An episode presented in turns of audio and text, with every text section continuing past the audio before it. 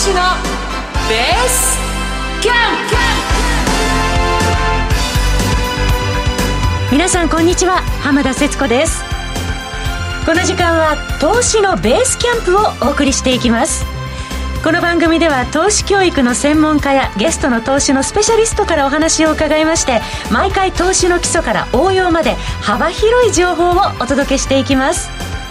投資で成功するという目標に挑む前のベースキャンプとしてこの番組を聞いて投資に必要な材料やノウハウを蓄積していきましょう。今日もこのお二人と進めていきます。パーソナリティのグローバルファイナンシャルスクール校長市川雄一郎さんです。こんにちは。よろしくお願いします。よろしくお願いします。そして生徒の井上彩香さんです、はい、よろしくお願いします。よろしくお願いしますね、だいぶ寒さ厳しくなってまいりましたけれども。そうですね。もう雪も降りましたしね、はい、だいぶ冷えてきましたけど、うん。お体の方皆さん大丈夫でしょうかね。はい私は大丈夫なんですがちょっとねやっぱ世の中ではコロナがね,、まだね増えてきましたよね。東京の方も非常に増えてきてるということで非常に心配なんですが、はい、やはりねコロナ慣れをしているとはいえ、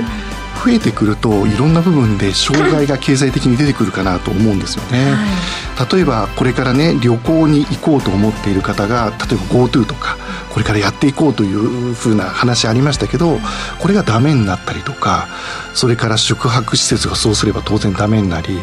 えー、飛行機もえー、新幹線もまた皆さんが乗らなくなるとそういったところにも影響が出てくると思うんですよね。はい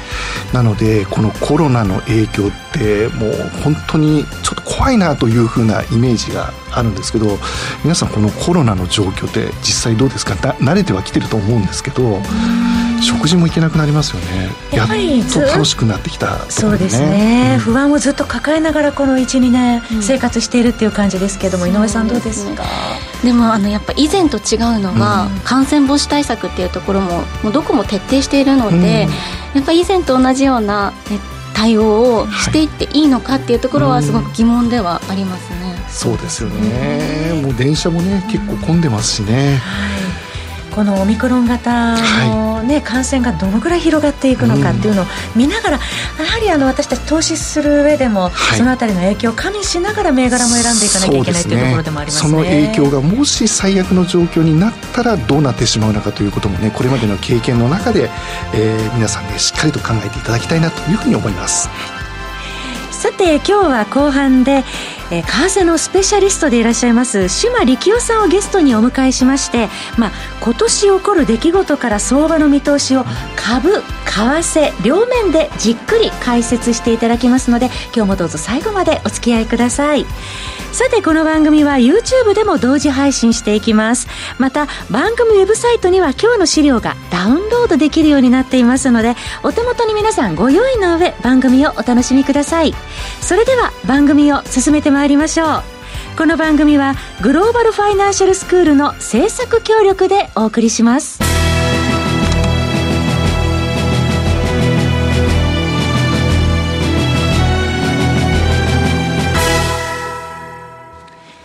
それではここからはグローバルファイナンシャルスクールの番組オリジナル講義として市川校長に教えていただきます。市川校長、はい、よろしくお願いします。よろしくお願いします。はい。先週はね、年始めということで、虎線で走るというね、格言のもといろんなお話を皆さんと一緒にしてきましたけれども、えー、今日はね、皆さんと一緒にアメリカの経済についてちょっとね見ていこうかなと思ってるんですね、はい、なぜアメリカかというところなんですが、まあ皆さんね世界の中心経済の中心といったらやっぱりアメリカっていうのがパッと出てくるんじゃないかなと思うんですよね。でこのアメリカの経済の経済というのは当然そのアメリカだけではなくて日本しかり世界中の経済をやはり牽引している世界の中核になっている経済ということになりますので、えー、ぜひねここに注目をしなければいけないと思ってるんですね。貿易でも取引は今米ドルまだまだ中心でありますよね。そうですね。もう半分ぐらいが米ドルですのであのこの後もね為替のお話出てきますけれどやはりアメリカが世界の中心になっているというのはこれから先も当分変わらないだろうなというふうに思ってます。はい。まあそういった中でね、私たちが、えー、生活をしていく中でどうですか？普段生活しているもの、例えばスマートフォンであったりね、皆さんどうですかね？アップルのえー、iPhone を使っていたりなんていうケースも結構多かったりすると思思いますよね。パソコンのソフトがマイクロソフトですし、はい、えー、そして EC もアマゾン。そうですね、ね、もう年末年始もたくさん使いました、ね、はい、あとは、まあ、マックでやっぱりハンバーガーとか食べちゃうので、うん。ね、これもアメリカ企業ですよね。そうですよね。でお家に帰って洗濯をすれば、うん、あの P&G のね、はい、洗剤を使い消臭剤を使いっていうもうごくごく当たり前のように使ってるものが多いんですよね。化製品本当に多くなりましたね、はい、日常的に私たち使ってるんですね、うん、何もねあのいやアメリカ製品は好きじゃないよっていう方もいるかもしれないですけど、うん、結構皆さんね当たり前のように使ってるんですよね。ポストイットもアメリカ製ですからねもともとね。はい 3M ですからね。ですね。はい。ねそういった中でやはりアメリカの製品ってやっぱり無視できない、えー、無視できないというよりもあの当たり前に我々が使っているのでえー、もう世界中どこでも日本だけではなく世界中どこでも当たり前なんですよね。カードを使えばビザカードを使ったりねする方も結構多いと思うんですよね。ね。はい。で今ねビザなんかも結構世界中にえー、普及していて、えー、新興国ではね結構ビザが普及しているというような話も聞くのでこれからねビザももっともっと伸びてくるのかなというふうにも思ってます、クレジットカード利用者も世界的にますます広がっていくそうですね、ね、特にキャッシュレスになっているんで、うん、えー、もうクレジットカードが当たり前に、ね、なってくるんじゃないかなとますますね当たり前になってくるんじゃないかなというふうに思ってます。世界に影響を与えるんですね。やはりね、はい、アメリカ経済はね。そうですね、はい、ということでね今回はちょっとアメリカ経済の中でも、まあ、日本も無視できないよということで、うん。はい、えー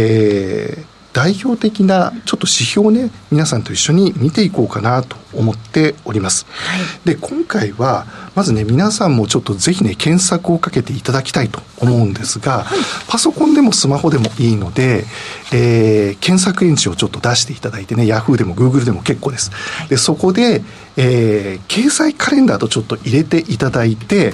えー、出てきたところちょっといくつかね出てくると思うんですけど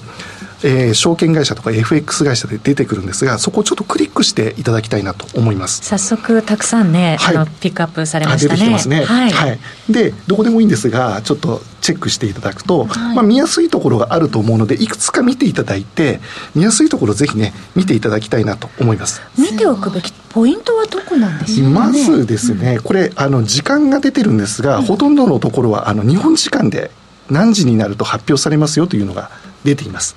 で、えっ、ー、と、検索をする場所、えー、会社さんによってはですね、はい、国ごとに調べられますので、例えば今回はアメリカだったら、アメリカというふうに国を、えー、入れていただくと、アメリカの指標がずらっと出てきます。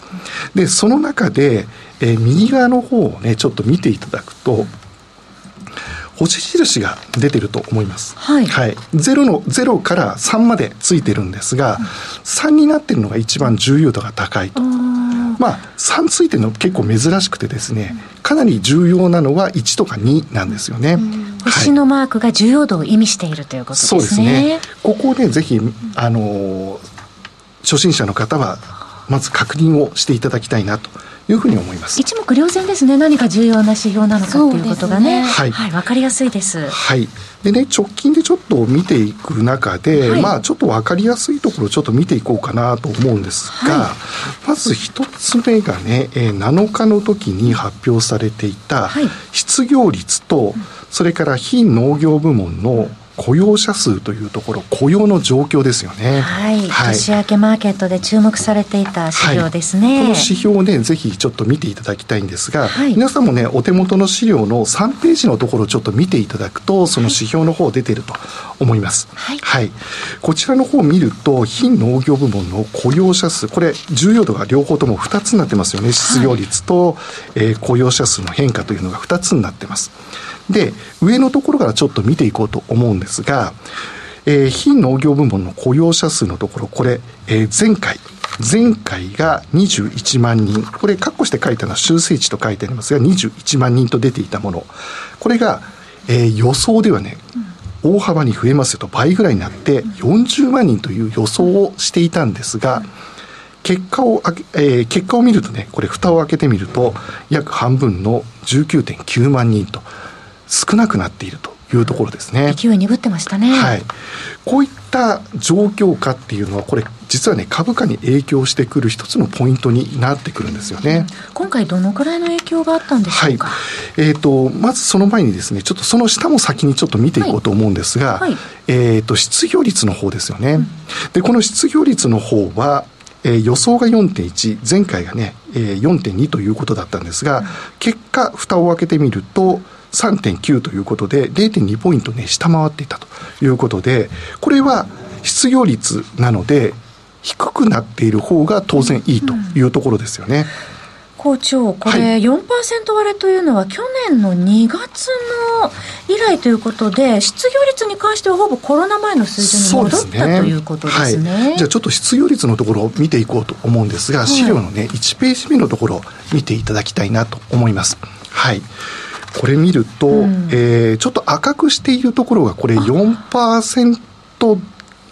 以下というところですかね。はい、はい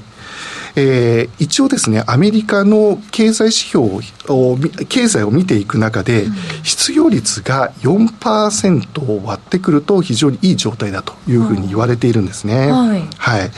で、えー、2000年のこの黄色くなっているところの4月のところですよね。これ14.7%ということで、これはもうコロナショックの状況で、えー、大きく割り込えー、大きくね、えー、失業率が増えているというところですよね。この数字ってかなり大きいということをご理解いただけますかね。うん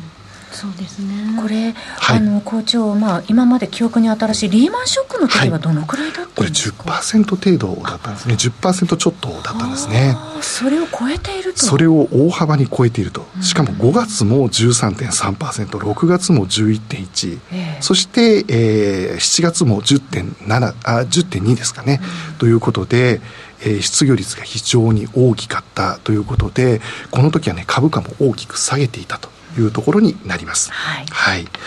でえーと、非農業部門の雇用者数のところ次のページのところを見ていくと、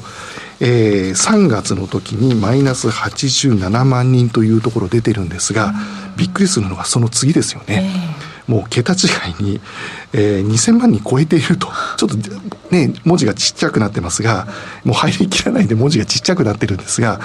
えー、2000万人を超えているというところですね。ただ、この2000万人超えというところは、これね、かんえー、失業、えー、雇用者数がマイナスに大きくなってますが、これ一時的に解雇になってしまって、えー、その後景気が良くなってくれば、えー、新たに採用しますよという約束をした上で、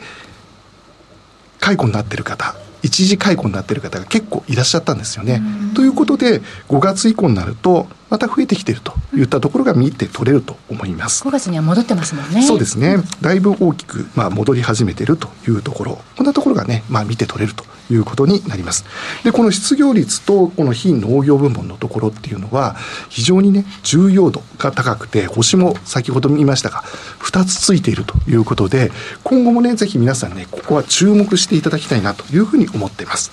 ということで、先ほどね、浜田さんの方で言われた通り、株がこの時どうなってたのかということで、7日の時の、えー、ダウの時系列からちょっと見ていこうと思います。えー、これニューヨークダウの時は、ほぼほぼね、横ばいだったんですね。前日比で横ばいで、あまり大きな影響を受けていなかったというのがニューヨークダウだったんですね。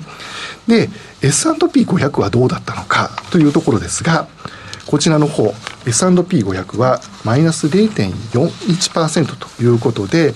えー、ニューヨークダウよりもね、ちょっと下げていたといったところが見て取れると思います。えー、失業率は改善されていたんですが、えー、やはりね、非農業部門の雇用者数が大幅に減ったというのは、やはり影響大きかったのかなというふうに思います。そして、えー、新興企業とか IT 企業の多かったナスダック総合指数、次のところですが、こちらね、1%弱の下落になっていたといったところ。こんなところもね、見て取れるんだということですね。ぜひね、こういったところも注目をいただきたいなというふうに思っております。まあね、1月、この後もアメリカの相場のね、はい、あの動かしそうな材料、目白押しで経済指標も出てくると思いますけれども、どのあたり、はい、えー、見ておいたらいいか、はい、一応ね、あの、こちらも表の方にまとめてありますので、ちょっと見ていきましょうかね。はい、こちらの方7ページ目ということで、まず一番上が小売りですね。これが1月14日、えー、日本時間の22時30分に発表があります。で、この小売というのは、やはりこの伸び方がどうなのかというところ非常に重要なんですよね。個人の小売という部分になりますので、えー、GDP にもやはり影響してくるという部分においては非常に重要な指標ということなので、ぜひチェックをいただきたいということ。今回は年末のクリスマス商戦の結果をね、確認する、はい、材料として、ね、そうですね。そこのところもぜひ注目をいただきたいなと思います。はい。はい。そして12月のところは新築の住宅販売件数というところですね、はい、これもね、ぜひちょっと注目いただきたいなと思っているんですが、はい、日本はマイホームは一生に一度の買い物と言われますけど、大きな買い物ですね。そうですね。アメリカっていうのは2回、3回ぐらい買い、買えるんですよね。はい。で自分のお家をリフォームをして景気が良くなってきたら、えー、リフォームしたお家を高く売ってそれを頭金にして新しいお家を買っていくというのがアメリカなのでこういったね住宅の販売件数が伸びてくるっていうのは経済状況がまあいいよという表れにもなっているということですね。その下は FOMC さらにはその30分後にね、えー、これは、えー、1月26日になりますけど FOMC の発表が金利の発表があります。これぜひ注目をいただきたい。その後に30分後にパウエルさんのね、えー、定例記者会見がありますので、ここもぜひ見ていただきたいのと、その後、次の日ですね、えー、22時30分の時には GDP の速報値、10、12月期の、えー、実質 GDP が発表されますので、こちらの方もぜひ注目をいただきたいというふうに思っております。はい、今回ね、いろいろと見てきました。他にもね重要な指標はたくさんあるんですが、はい、今回皆さんにお教えした指標とそれから先ほどの経済カレンダーで星が2つ以上ついているところここねぜひ注目をしていただきたいというふうに思います。はい。市川校長ありがとうございました。ありがとうございます。この後は本日のゲスト島力夫さんの登場です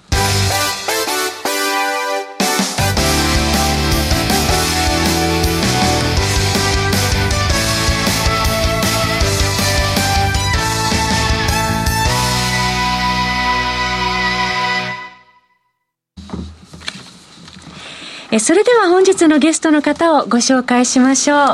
えー、世界経済に精通されてらっしゃるこの方島力夫さんです。島さんこんにちは。こんにちは。よろしくお願いします。よろしくお願いいたします。まあ、年明け早々からマーケット大きく動いておりますけれどもね、島さん。まあ、今回、今年起こる出来事から相場の見通しを株と為替両面でじっくり解説していただきたいと思います。よろしくお願いいたします。よろしくお願いします。さて、まあ、あの、今年最初、市場を拡大されたの、させたのはアメリカの金融政策って言ってもね、えー、間違いではないかと思いますけれども、うんはい、どうでしょうか、年初からの動きを見て、今後、占っていただく上には、どこを見ておけばよろしいでしょうかね？えまああのー、政策当局者の発言もあるんですけれども、はい、まああのインフレ率が非常に高いので、その実態に合わせて、FRB の方も、もうまあおそらく今年は4回利上げ、それから、えー、量的引き締めって言われてますけれども、バランスシートの縮小をおそらく今年の後半から始めるっていうことはもう決まりましたね。はいまあ、今回その FOMC の議事要旨、年明け早々出ましたけれども、はい、想像以上にタカ派的な内容に受け止められたと思いますが、いかがでしたでしょうか？えー、っとですね、えー、量的引き締めについて少し具体的に踏み込んだところがあったので、うん、そこは意外だったかもしれないですけれども、ただ、その、もう実際インフレ率が6%台後半ですし、それから一部のですね、エコノミストの方、例えばあの有名なところで言えば、ラリー・サマーズさんですとか、そういう方々が、以前からインフレに対して非常に警戒、警告しておられました。で、まあ、あの、市場関係者の一部も、まあ、FRB の政策はあまりにもこう、なんて言いましょうか、あの、専門的な言い方で言いますと、うんビハインド・ザ・カーブっていうんですけれども、ちょっと遅れてしまっていると、あまあ、超ビハインド・ザ・カーブですね、はっきり言いますと。ということなので、えー、一部の市場関係者にとっては、意外ではないんですが、やっぱり多くの株式関係者の方々は、そうは言ってもパウエルさんはきっとハト派に違いないという あの希望を胸に 抱いていらっしゃる方が多いと思うんでそういう方々からするとああ痛かったっていうところですかね。えーまあ、その後、アメリカの長期金利ですけれども、えー、1.8%台つける場面もあったということで、このアメリカの、えー、金利の上昇の影響などについてもね、伺っていきたいと思いますけれどもね。はいまあ、あの FRB が今想定されているようなペースで利上げしていくとなると、おそらく長期金利も、まあ、あの上がっていくと思いますし、もう少し2%ぐらいまで上がっていっても不思議ではないなとは思ってはおります。ただですね、インフレ率の実態からしますと、その2%という長期金利でも、ある意味、あまりにも低すぎるんですね。それから、まあ、年初、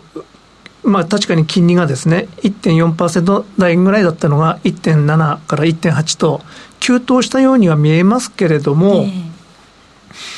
そのもともとのスタートのところどうしてですねあのアメリカの FRB がこれから引き締めていくっていうのは分かってるのに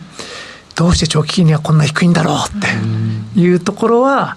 まあ、あの難問、まあ、昔あのグリーンスパン議長がですねコナンドラムという、まあ、難問っていう単語なんですけども、はい、そういう言葉使ってらっしゃってましたけども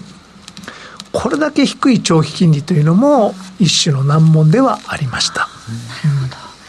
えその難問も、えー、伺いましたけれども、そうしましたら、今日資料もね、ご用意いただいておりますので、はい、資料に合わせて、まあ、今年起こることについて、島さんがどうお考えなのか、えー、順に伺っていきたいと思います。はい、まず、まあ、1ページのところからいきましょう。えー、今年は確実に起こることは、政策金利の、アメリカの政策金利の上昇です。で、アメリカの政策金利が上昇するとなると、まあ、理論的には必ずしも株価にはいい影響を及ぼすわけではありません。けれども、過去のその金利上昇局面を振り返りますと、金利上昇が必ずしも株価下落につながっているわけじゃないっていうことが分かると思いますので、はい、まあ、株価、金利が上がる前は金融相場ってよく言われるんですけども、えー、そこから実際にその業績のいい株価が買われるという、まあ、業績相場へのつなぎとなりますので、その点を見ていかれた方がいいんじゃないかなと思います。それからですね、えー、今年は、まあ、IT 系のですね、グロース株がこれまでですね、市場でもてはやされてきましたけれども、そこから、グロース株からバリュー株へと、資金がシフトするんじゃないかなというふうに見られております。はいやはりその金利上昇の影響が、まあ、物色の方向にもね、影響されそうですね、校長。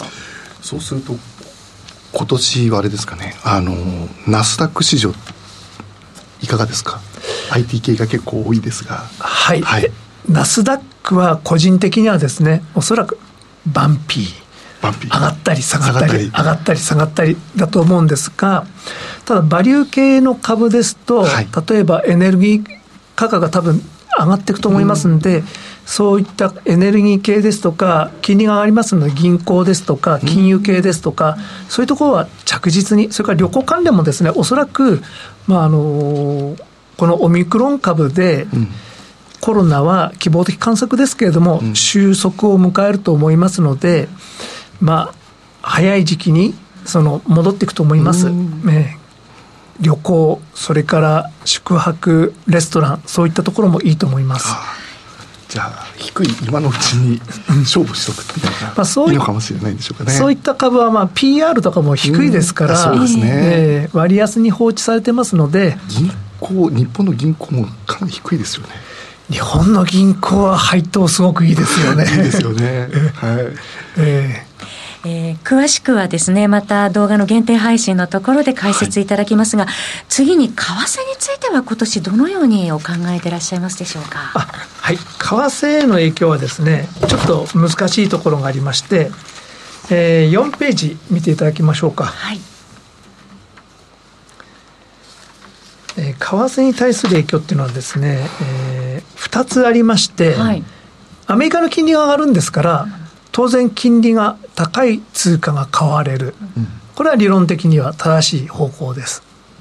けれどもこれまでのマーケットっていうのは金利が上昇することで株価やですねリスク資産と言われるものが下落することによって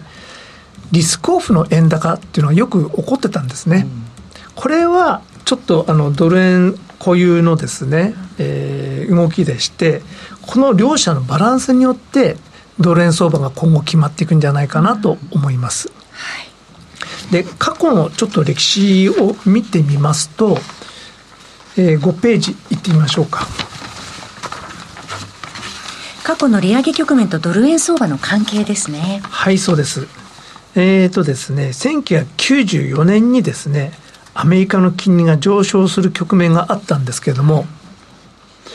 この時はですね、えー、3%台から5.5%ぐらいだったと思うんですが、えー、政策、下の段が政策金利です。で、その時にドル円がどうだったかと言いますと、えー、110円台の半ばぐらいから最終的には80円割れまでの超円高になったんですね。はい、これはまあ、この時にはリスクオフの円高っていう言葉はなかったんですが、うんはい、まあ、今とは時代背景も全く違うので、えー、これは一つの、まあ、うん、えー、なんて言いましょうか、この時の為替マーケットっていうのは、まず、メインプレイヤーが日本のプレイヤーだったんですね。うん、日本の政府、損保、機関投資家、それから輸出企業、こういうのが多かったです。それからヘッジファンドも当然参加してたんですけども、金利の高いドルを買って、円をショートにしてた関係もあって、最後は、その、本当はノックアウトオプションとかいろんな関係があって急落したんですけども、はい、まあ、円急騰となってしまったと。うんまた長期金利もですね、アメリカの長期金利も急騰しまして、非常にそれで損失を被ったプレイヤーが多かった年なんです。はあええ、今、あの、島さんに過去の利上げ局面とドル円相場の関係を伺っておりますが、あの、このお話の続きはですね、動画の限定配信で、うん、えー、引き続き詳しく伺っていきたいと思いますので、えー、島さんよろしくお願いいたします。はい、すいません。えー、ここでお年玉プレゼントキャンペーンのお知らせがございます。市川校長がお書きになった書籍、投資で利益を出している人たちが大事にしている45の教えを番組をお聞きの10名の方にプレゼントします。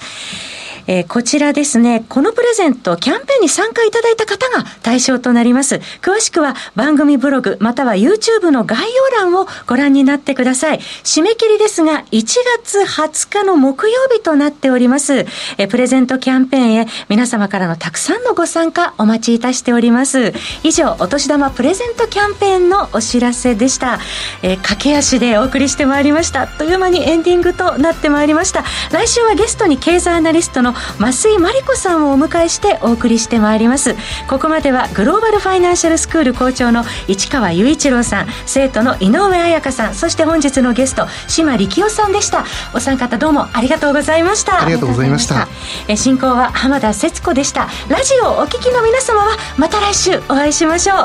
YouTube は続きがあります。この番組はグローバルファイナンシャルスクールの制作協力でお送りしてまいりました。